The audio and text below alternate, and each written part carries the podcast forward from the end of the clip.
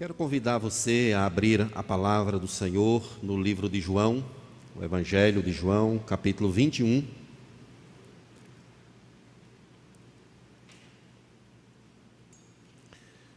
Pastor Sávio começou uma série domingo pela manhã, ontem pela manhã. Ele deu o título à série Vencendo. E ele falou sobre vencendo o espinho na carne, na perspectiva de Paulo, falou também vencendo a ausência de Deus, falando um pouco sobre Davi. E o nosso texto hoje é sobre Pedro.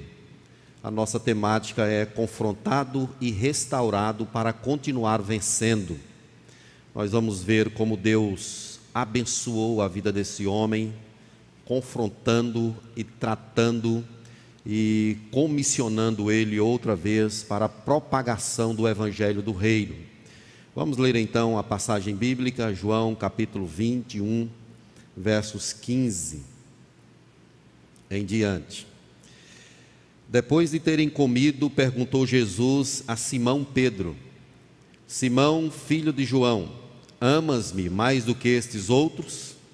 Ele respondeu: Sim, Senhor, tu sabes que te amo. Ele lhe disse: Apacenta os meus cordeiros tornou a perguntar-lhe pela segunda vez: Simão, filho de João, tu me amas? Ele lhe respondeu: Sim, Senhor, tu sabes que te amo. Disse-lhe Jesus: Pastoreia as minhas ovelhas. Pela terceira vez, Jesus lhe perguntou: Simão, filho de João, tu me amas? Pedro entristeceu-se por ele te per... por ele lhe ter dito pela terceira vez: Tu me amas. E respondeu: Senhor, tu sabes todas as coisas, tu sabes que eu te amo. Jesus lhe disse: Apacenta as minhas ovelhas. Em verdade, em verdade te digo, que quando eras mais moço, tu te cingias a ti mesmo e andavas por onde querias. Quando, porém, fores velhos, velho, estenderás as mãos e outro te cingirá e te levará para onde não queres. Disse isso para significar com que gênero de morte Pedro havia de glorificar a Deus. Depois de assim falar, acrescentou-lhe: Segue-me. Então Pedro, voltando-se, viu que também o ia seguindo o discípulo a quem Jesus amava, o qual na ceia se reclinara sobre o peito de Jesus e perguntara: Senhor, quem é o traidor? Vendo, pois, Pedro perguntou a Jesus: E quanto a este? Respondeu-lhe Jesus: Se eu quero que ele permaneça até que eu venha, que te importa? Quanto a ti, segue-me. Então se tornou corrente entre os irmãos o dito de que aquele discípulo não morreria. Ora, Jesus não dissera que tal discípulo não morreria, mas se eu quero que ele permaneça até que eu venha, que te importa? Vamos orar? Deus, colocamos-nos diante do Senhor nesta hora. Pedimos a Ti que fale ao Teu povo em nome do Senhor Jesus. Nos dá a graça da compreensão da Escritura. Declaramos a nossa inteira dependência do Senhor. Sem Ti, nada podemos fazer. Portanto, meu Deus, usa-nos. Fala através de nós ao coração do Teu povo é o que eu te peço em nome de Jesus. Amém. Meus amados irmãos, a história de Pedro retrata algo maravilhoso. É a forma como Jesus restaurou um homem que havia cometido um grande pecado. Pedro havia negado a Jesus e Jesus intervém na vida dele, restaura e o comissiona outra vez para ser o grande pastor que ele foi. Esse é o servo chamado Pedro e nós vamos ver um pouco sobre ele. Antes, porém, nós vamos ter uma visão geral do livro que nós lemos agora. O capítulo 20 de João, verso 31, mostra o tema central desse livro. Está escrito assim: Jesus é o Cristo, o Filho de Deus, e para que crendo tenhais vida eterna. O livro de João, ele não é considerado um livro sinótico, como Mateus, Marcos e Lucas. ele tem algumas questões diferentes. O propósito de João é mostrar Cristo, a glória de Cristo, para que as pessoas entendam, vejam a Jesus, creiam e sejam salvos. Do capítulo 1 ao capítulo 12, nós temos vários eventos narrados exclusivamente por João. Os outros livros, chamados sinóticos, Mateus, Marcos e Lucas, eles repetem as histórias. João trata de vários eventos é, em exclusividade. Do capítulo 13 até o final do Evangelho, João vai mostrar a última semana de Jesus na terra, diferentemente dos outros livros. João gasta 13, a partir do capítulo 13 até o verso 21, para mostrar a última semana, a forma como Jesus lidou com os discípulos, a forma como Jesus orou por eles, como Jesus os consolou, como Jesus os confortou. Se você observar o capítulo 1 desse livro, verso 7, está escrito assim: Este veio como testemunha para que testificasse a respeito da luz, a fim de que todos virem a crer por intermédio dele. A apresentação que João vai fazer de Jesus tem essa conotação, para que vejamos a luz e creiamos de fato que ele é o Filho de Deus. Quem é Jesus no livro de João?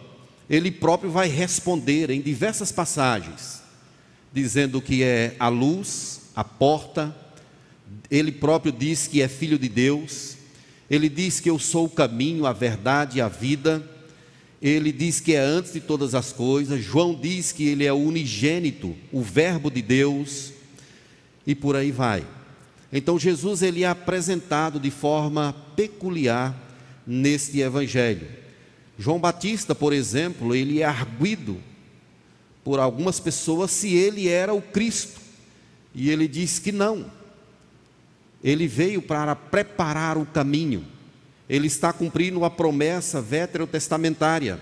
E João, no capítulo 1, verso 29, quando ele vê a Jesus, ele diz assim: Eis o Cordeiro de Deus que tira o pecado do mundo. Então, o foco do Evangelho todo é apresentar a Cristo, a glória dele, a graça dele, para que vendo essas coisas, contemplando essas coisas, creiamos e tenhamos a vida eterna. A passagem que nós lemos, ela acontece depois da ressurreição de Jesus. Se você observar aí a partir do verso 20, você vai perceber que é, é, Jesus ele visita algumas pessoas, ele aparece algumas pessoas. Ele aparece a Maria Madalena, verso 11 do capítulo 20, depois aparece aos discípulos a partir do verso 19 Jesus lida com a incredulidade de Tomé e finalmente ele vai aparecer outra vez aos seus discípulos em um em uma água, em um lago, onde está havendo uma grande pescaria. O texto é claro ao nos mostrar que eles trabalharam a noite toda e nada pegaram. E Jesus então manda que eles lançassem a rede outra vez, e assim acontece, ali existe, acaba acontecendo um grande milagre. Meus amados irmãos, Pedro, ele é um discípulo que se destaca dentre os outros. Ele é um líder. Esse homem, ele é impulsivo. Se você observar aí o verso 31, por exemplo, de Lucas, capítulo 22, verso 31, Simão, Simão, eis que Satanás os reclamou para vos peneirar é Jesus fazendo uma advertência a Pedro. Jesus está avisando a Pedro que ele o negaria. E no capítulo 22 de Lucas, verso 32, Jesus diz: Mas eu roguei por ti, para que a tua fé não desfaleça. E olha como Pedro responde a Jesus. Ele diz assim: Senhor, estou pronto para ir contigo, tanto para a prisão como para a morte. Então ele parece ser aquela pessoa disposta. Ele vai de um lado para o outro em fração de segundos. Ele é impossível, ele é tempestivo. Ele age muitas vezes sem pensar.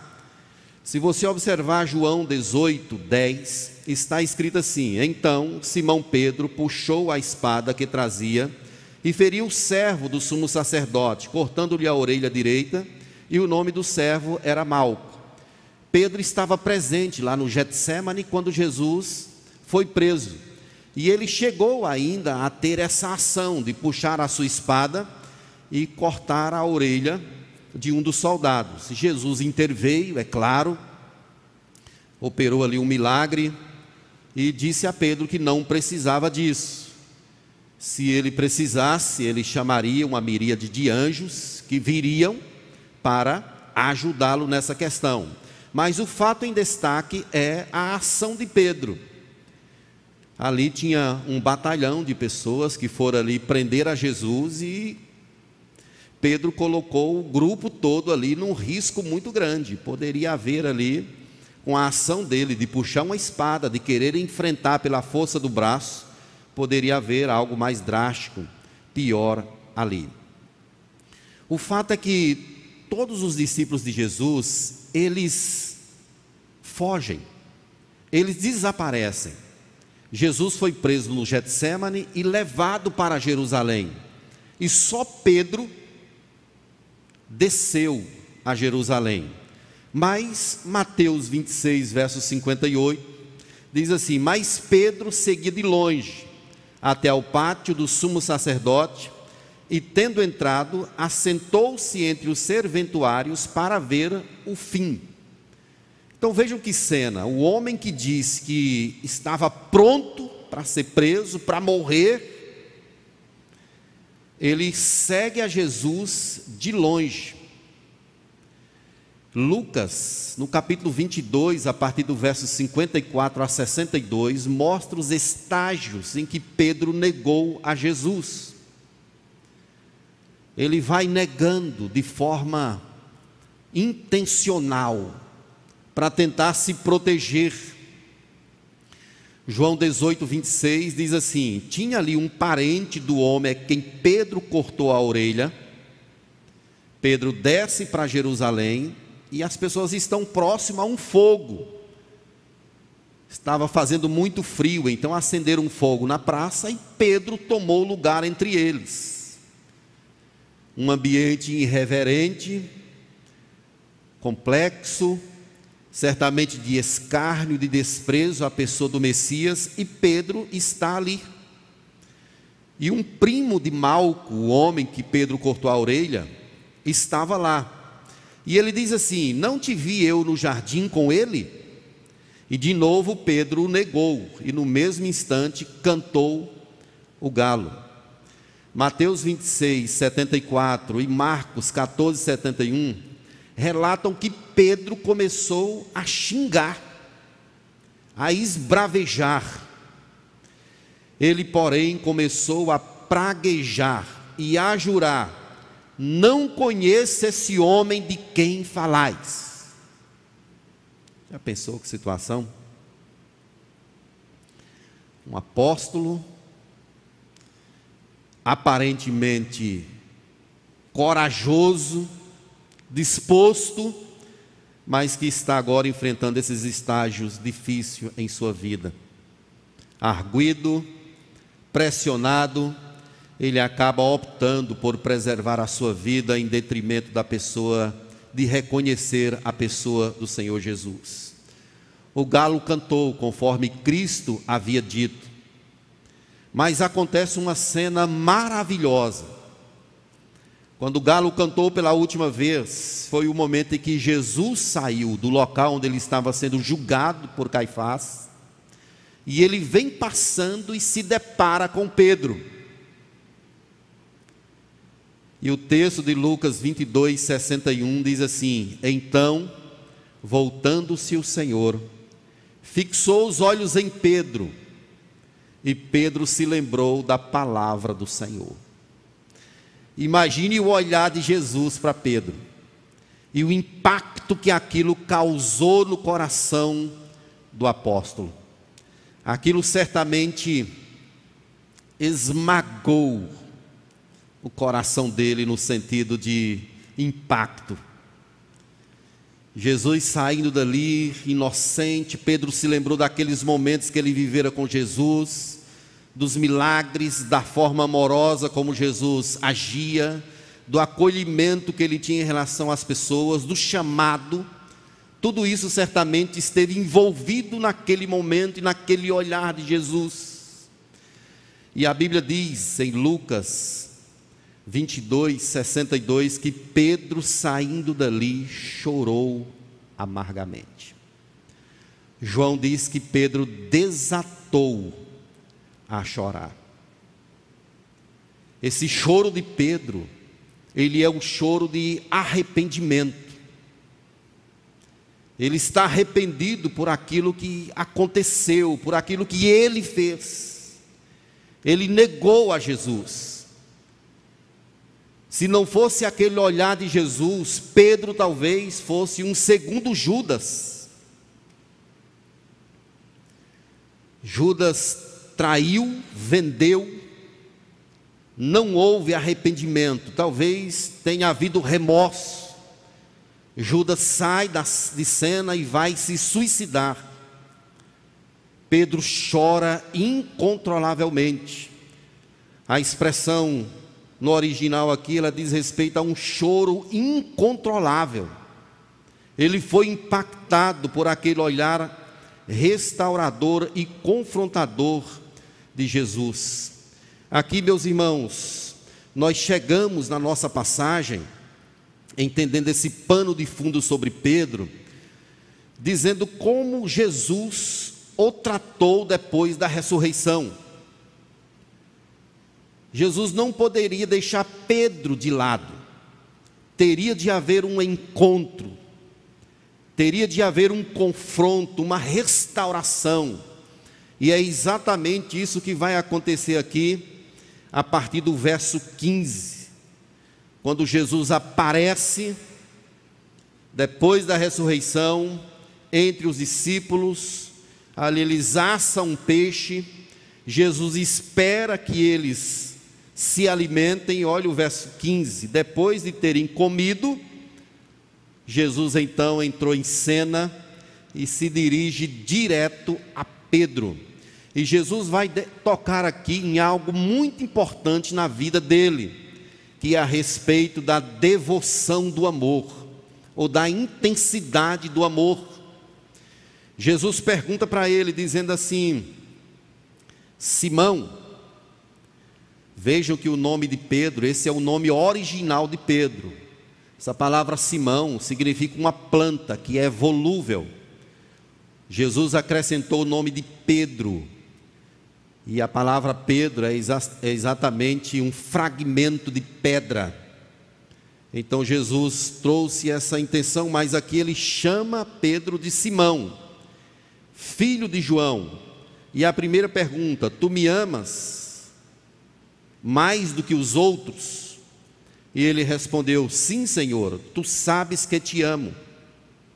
E Jesus complementa: Apacenta os meus cordeiros. É interessante, meus irmãos, que Jesus ele usa a palavra para amor, a palavra agapau, que é a palavra amor sacrificial. E Pedro responde com a palavra filéu, ou filia, que é o amor de amigo. Então Jesus diz assim: Pedro, tu me amas com amor sacrificial? E Pedro responde: Senhor, eu te amo com um amor de afeição, um amor de amigo. Ok. E no verso 16, Jesus torna a perguntar: Simão, filho de João, tu me amas? Ele respondeu: Sim, Senhor, tu sabes que te amo. Disse-lhe Jesus: Pastoreia as minhas ovelhas.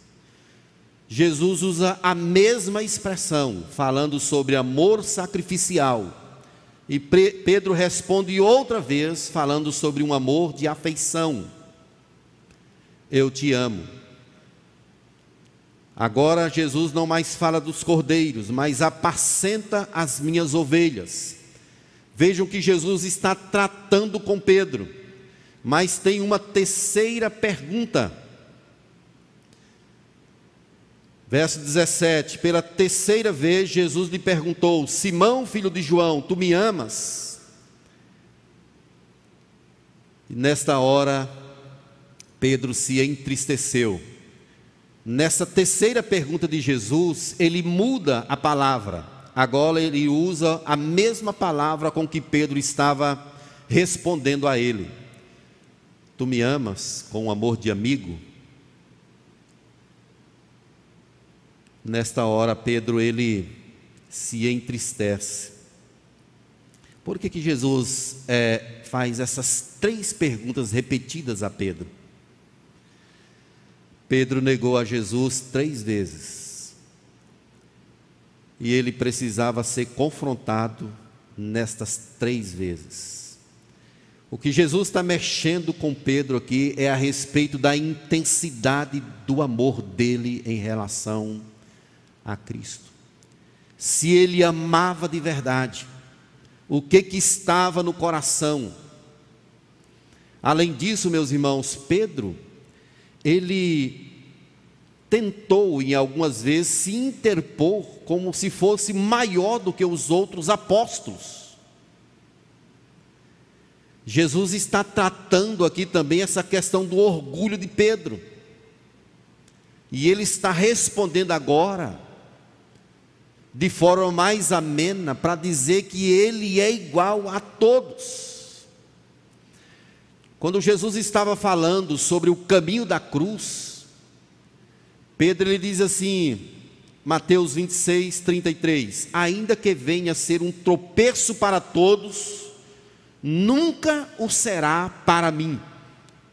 Ele se coloca como se fosse maior do que os outros ainda que a questão da cruz, o Senhor, seja um tropeço para os outros, eu não. Eu estou firme em toda e qualquer situação. É por isso que Pedro vai respondendo sobre o amor igual a todos, sobre filia, um amor de afeição, um amor de amigo. Jesus está tratando o coração desse homem está mergulhando na vida dele, está confrontando. Comentarista chamado John MacArthur, ele diz que as palavras que Jesus utiliza para amor é como se ele estivesse chamando Pedro para um total comprometimento.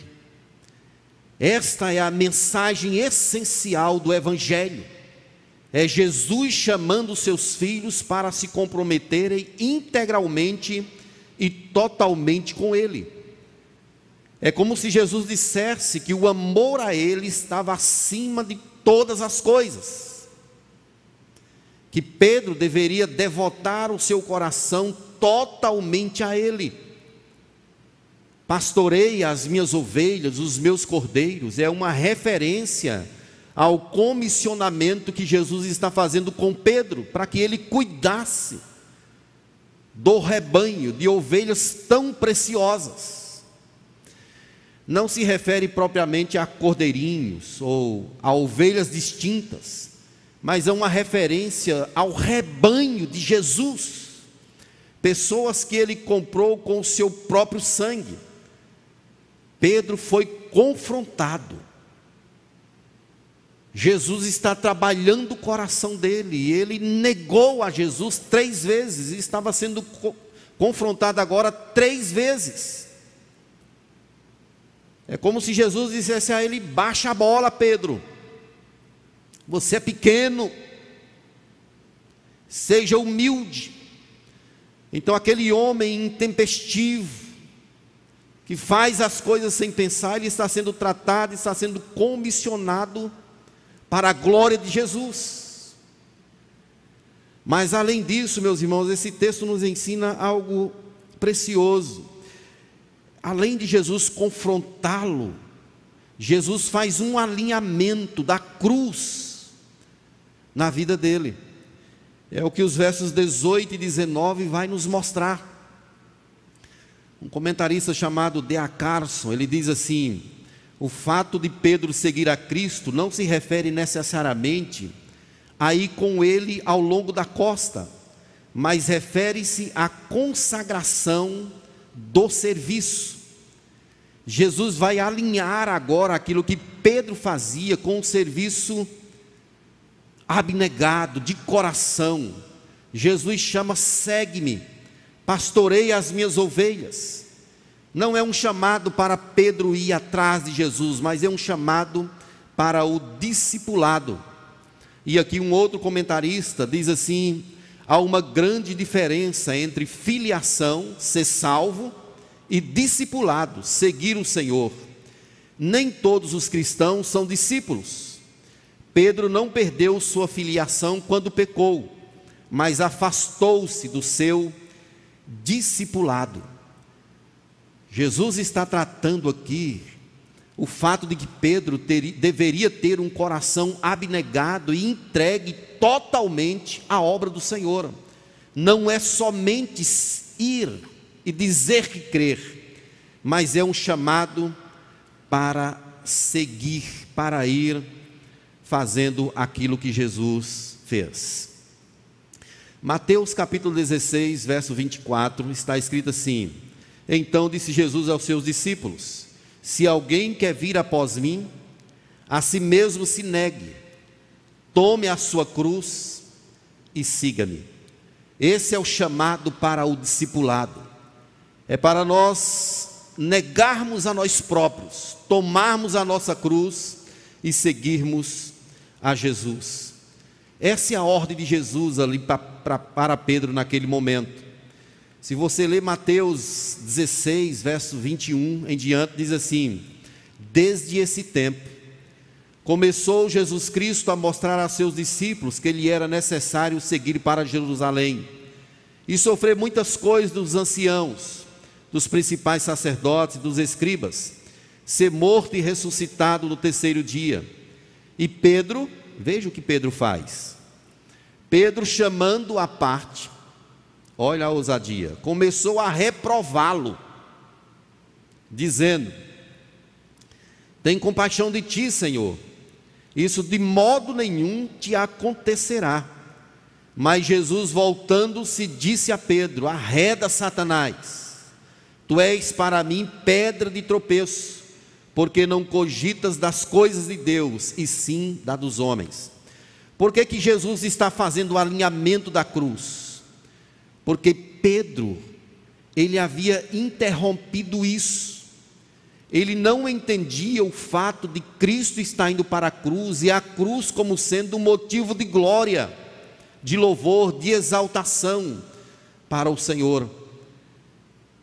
Pedro finalmente entende o que está ocorrendo ali, o que está acontecendo, uma grande restauração em seu coração.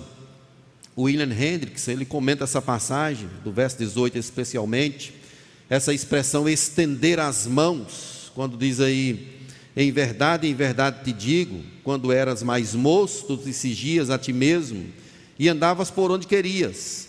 Quando, porém, fores, fores velho, estenderás as mãos. Ele diz que aqui é usado pelos autores gregos e pelos pais primitivos para indicar a crucificação. Jesus está se referindo agora que a morte de Pedro, que aconteceria no futuro, seria um motivo de glória para Deus. E a tradição, ela retrata exatamente a forma como Pedro morreu crucificado. Segundo a tradição, Pedro pediu para ser crucificado de cabeça para baixo, porque ele não se considerou digno de ser morto como Jesus o foi. Eusébio, por exemplo, que é um dos pais da igreja, ele diz assim: Mas Pedro aparece, Pedro parece ter pregado no Ponto e na Galácia e na Bitínia e na Capadócia e na Ásia, aos judeus da dispersão, e por último, tendo ido a Roma, ele foi crucificado de cabeça para baixo, pois assim ele mesmo pediu para morrer. Um outro pai da igreja chamado Tertuliano diz assim: em Roma foi Nero quem primeiro manchou de sangue essa fé ascendente. Então Pedro foi cingido por outro quando ele foi pregado na cruz. Isto é segundo a tradição. Jesus ele se refere aqui à morte de Pedro, dizendo que de qualquer forma esse novo estágio de Pedro seria um momento de glória, de louvor para o Pai. Jesus chama Pedro agora para internalizar essa perspectiva do sofrimento meus irmãos, Jesus veio e padeceu em nosso lugar. E a continuidade da obra missionária, ela requer sofrimento, sacrifício. E quem é o sacrifício? Nós, o povo de Deus, internalizando essa mensagem, ele passa por uma espécie de sacrifício, de abnegação própria. Como diz o pastor Ronaldo Lidório, o chamado de Cristo para a sua igreja é primeiramente para a morte. Morrer para si mesmo, para internalizando essa mensagem, a mensagem do Evangelho, glorificar e exaltar o Senhor de todo o coração. Não existe lugar para berço esplêndido na questão da propagação do Evangelho. É uma vida de renúncia, de entrega, de abnegação, de morte, de renúncia. Como nós cantamos agora há pouco, lugar de renúncia, lugar de se entregar de todo o coração, vivendo nessa perspectiva de Deus. Anteriormente, Pedro não estava entendendo, por isso que ele comete um grande pecado, um grande erro ele nega a Jesus, mas Jesus o confronta e o restaura. Mas Pedro ainda está preocupado com algumas coisas. Verso 19 diz que Jesus disse isso para significar com que gênero de morte Pedro havia de glorificar a Deus. E depois de assim falar, acrescentou-lhe: Segue-me é um chamado para Pedro retomar, continuar, prosseguir. Talvez Pedro tivesse abandonado o discipulado e tivesse ido para as redes outra vez, pescar, viver a vida dele. Quem sabe vivendo uma perspectiva diferente, Jesus agora está chamando tratando o coração dele, alinhando com o Calvário e dizendo: segue-me, venha. Não é somente para crer, mas era, é para fazer aquilo que eu faço, para dizer aquilo que eu digo. Pedro olha e vê João chegando, o discípulo do amor, verso 20 o qual na ceia reclinara sobre o peito de Jesus e perguntara: Senhor, quem é o traidor?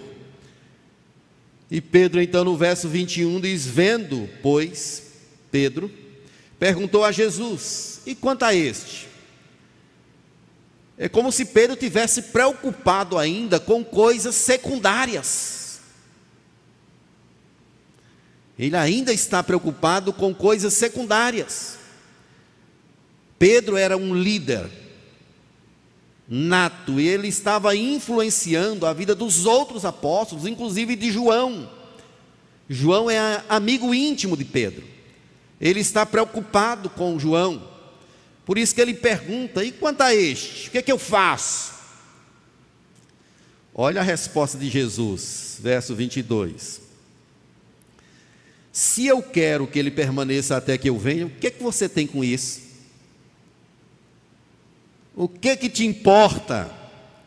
Quanto a ti, aqui Jesus utiliza uma palavra maravilhosa. Quanto a ti, continue me seguindo. Atrás, Jesus diz assim: segue-me. E agora ele diz: quanto a você, continue. Siga na visão do discipulado, de fazer aquilo que eu fiz. Meus queridos, eu quero aplicar esse texto, essa exposição às nossas vidas de algumas maneiras.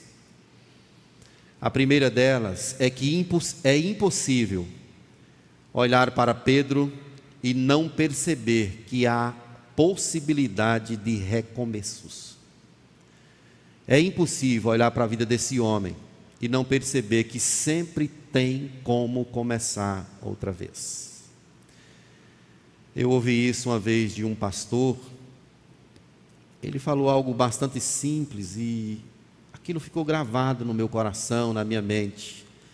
Em Cristo sempre há possibilidade de recomeçar. É o que está acontecendo aqui. Não importa de onde você parou, onde você deixou, retome, recomece. Deus em Jesus perdoa qualquer tipo de pecado, exceto a blasfêmia contra o Espírito. Sempre tem possibilidade de recomeçar.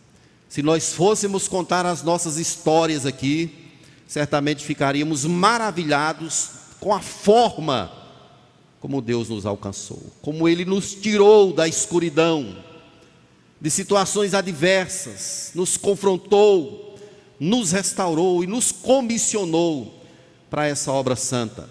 Em Cristo sempre é possível começar de novo. Quem sabe você já foi aquele aquela pessoa dada à igreja, pregador do evangelho, evangelista. Quem sabe teve um tempo lá atrás que você era diferente do que é hoje.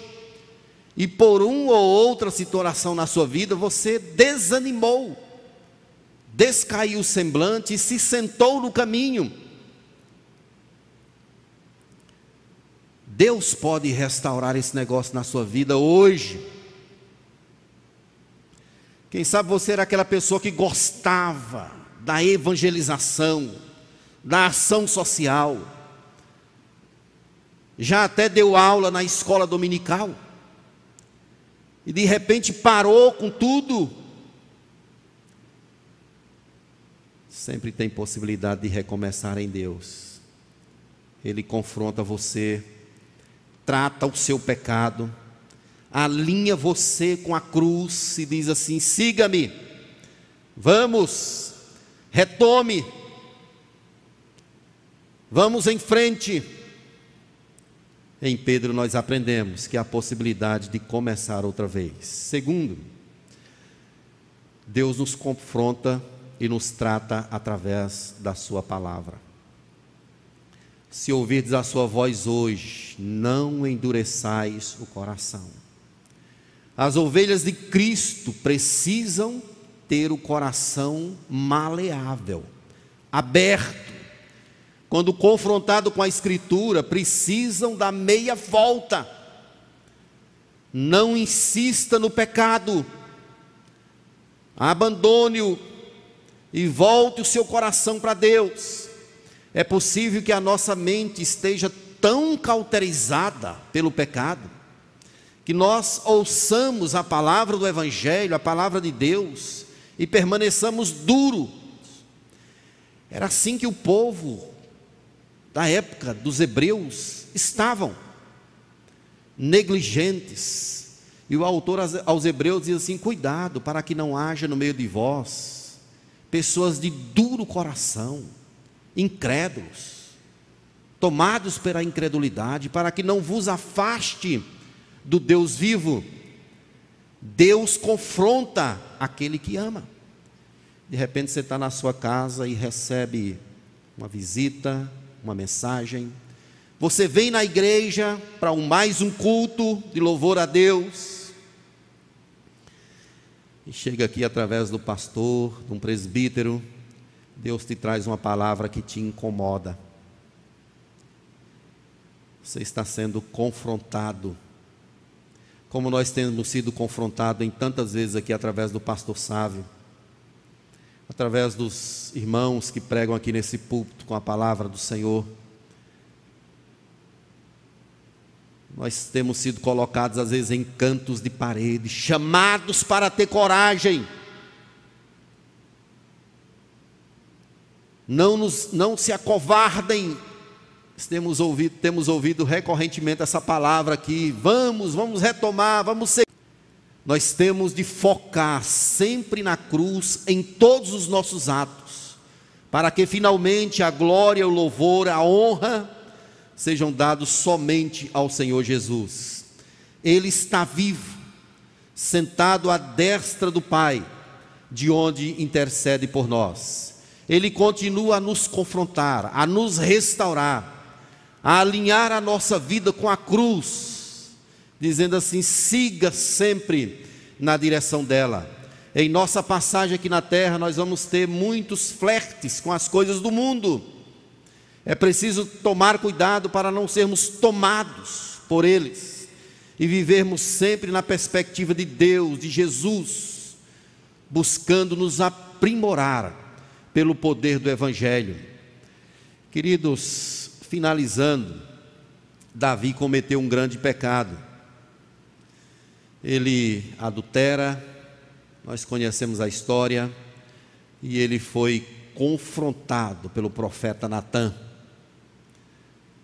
Natã foi mandado por Deus. Ele contou uma parábola, uma espécie de parábola para Davi. Davi, quando ouve aquela palavra, ele se enche de ira e diz assim: Eu queria que esse homem fosse morto agora. E o profeta diz assim: Esse homem é você, Davi. Davi, o seu coração é esmiuçado pelo poder e pelo impacto da palavra de Deus. É nesse período que ele escreve o Salmo 32 e o Salmo 51 pequei contra ti. Fiz o que é mal perante os teus olhos. E ele pede a Deus, dizendo assim: dá, cria em mim, ó Deus, um coração puro, e renova dentro de mim um espírito inabalável. Ele pede uma visitação de Deus. É assim, meus irmãos, que o homem de Deus, que a mulher de Deus precisa se comportar quando é impactado pelo poder da palavra do Senhor. Jesus continua vivo, Ele continua nos confrontando, continua nos restaurando, continua trazendo para a nossa vida um alinhamento que redunde em honra, glória e louvor para Ele próprio. Nós temos de viver aqui na terra dentro dessa perspectiva de que Jesus caminha conosco e que o foco dele não é somente para que a gente creia, é para que a gente siga para que a gente seja discípulo dele, para que a gente viva a vida dele, fazendo o que ele fez, sentindo o que ele sentiu. Como diz Paulo, tendo em vós o mesmo sentimento que houve também em Cristo Jesus. Eu quero convidar a turma do louvor para a gente ir caminhando aqui para o final. E eu oro para que Deus abençoe muito a tua vida trazendo paz à tua alma e fazendo entender que é tempo de recomeço, é tempo de retomada, é tempo de você pegar lá onde você deixou, é tempo de você viver na perspectiva de Deus, em nome para a glória de Jesus. Vamos ficar de pé, meus irmãos, vamos orar.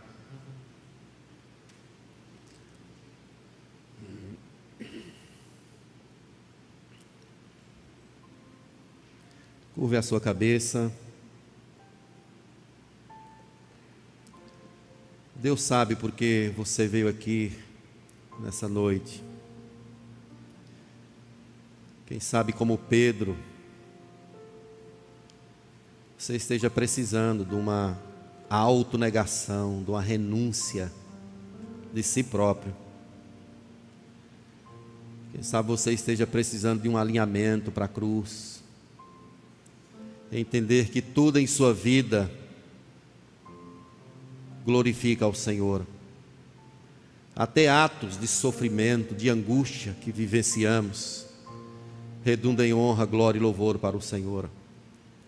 Quem sabe o Espírito Santo possa te confrontar nessa noite e possa te restaurar, para que você retome, para que você pegue de onde você deixou. Deus nos ajude nessa noite. Enche o nosso coração com a tua palavra. Unja-nos, ó Deus, com o poder do alto. Abençoe a igreja presbiteriana das graças. Traz sobre ela um poderoso avivamento. Confronta-nos, ó Deus. Nos faz entender onde está o nosso pecado quem sabe estamos deixando a tua obra, deixando a igreja e nos apegando demasiadamente às coisas da terra. Quebranta-nos, ó Deus, confronta-nos, alinha a nossa vida com a cruz. Não deixa-nos, ó Deus, viver para nós próprios, mas por graça nos permita viver para a glória, honra e louvor do Senhor. Abençoe cada pessoa que entrou aqui nesse lugar. Os irmãos que nos veem pela internet, visita-nos, ó Deus. Tire o medo da nossa alma. Faz com que estejamos engajados como discípulos do Senhor, entendendo que o controle da história está nas tuas mãos. E haja o que houver, que seja doença, que seja morte, seja o que for, que tudo seja para a glória do teu nome. Nos abençoe nessa noite, ó Deus, restaura a nossa sorte, em nome do Senhor Jesus. Que a graça e a paz de Jesus Cristo, o amor eterno de Deus, o nosso bendito Pai, que o poder e a glória do Espírito repouse sobre nós, Igreja de Deus espalhada por toda a terra, agora e para todo sempre. Amém.